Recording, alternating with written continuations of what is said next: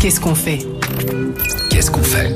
Move. Si vous nous rejoignez, oui, ce matin, on est au lycée euh, Louis Pergaud. C'est un établissement labellisé E3D. Ça veut dire établissement en démarche de développement durable.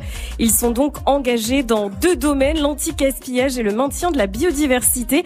Parce que oui, le gaspillage, c'est un vrai fléau. À votre avis, la team, combien de tonnes de nourriture sont jetées ou perdues chaque année en France? Ah, de tonnes chaque De année. tonnes. On parle de 100 tonnes. millions? Hein. Ouais, j'allais Oh dire t'es allé un peu... euh, un peu trop. Ouais, ouais. 10 centaines. millions en France, là on parle qu'en France, hein. 10 millions de, de tonnes de nourriture qui sont énorme. gaspillées chaque année. C'est 29 kilos de nourriture donc par an et par Français. 29 kilos, c'est à peu près le poids moyen d'un d'un enfant de, de 9 ans quand même, Mmh, juste d'un pour euh, essayer de visualiser euh, le truc. Et c'est même plus d'un milliard de tonnes donc chaque année dans le monde. Alors il y a des actions qui sont euh, réalisées ici à la cantine. Alors vous savez quand on est à la cantine, enfin en tout cas à mon époque c'était comme ça, on vous servait des petites boules de pain. Savez Oui. voilà. Et ben ici ils ont arrêté ça. Enfin, tout moi, j'avais pas de boule de pain. hein. J'avais un, un petit carré de pain Ouais, euh, coupé dans la soit les baguette. boules, euh, soit les, soit les, les carrés, mais en général, t'en avais toujours un peu Ouais, trop. ouais. Et en fait, ici, ils ont carrément arrêté ça. Ils proposent maintenant des tranches pour éviter les pertes. Donc ça, c'est bien. Et t'en prends ou t'en prends pas, en tout cas.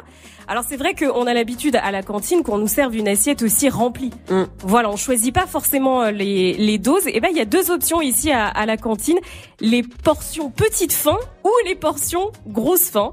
Voilà, on dose selon l'appétit et je trouve ça vraiment pas mal pour vrai le coup. parce que dans le cas de Voilà. Mike, il mange énormément, alors que nous Voilà. on a un peu moins Donc pour mangé lui, quoi. c'est c'est grosse, grosse faim. Voilà, t'inquiète pas, Mike, tu seras à la cantine tout à l'heure, tu pourras demander euh, la, du rab. la portion qui va. Tu peux même retourner si jamais. Le but, c'est juste de terminer son assiette, en fait. T'inquiète pour ça. Euh, pro- il y a des produits, donc évidemment, ils utilisent des produits locaux et bio. C'est vraiment privilégié pour euh, pour les repas.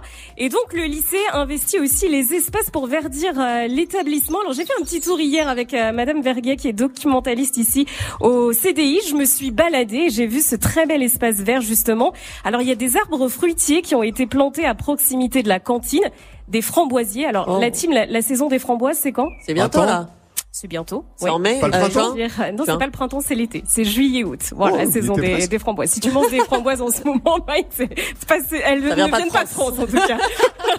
Il y a des pots d'herbes euh, aromatiques aussi qui sont utilisés là aussi pour les repas pour, pour la cantine. Et puis, il y a plein de plantes qui produisent du pollen qui attire les insectes, ce qui permet de nourrir les hirondelles qui se réfugient dans les toits des, des bâtiments. Ça, c'est vraiment cool.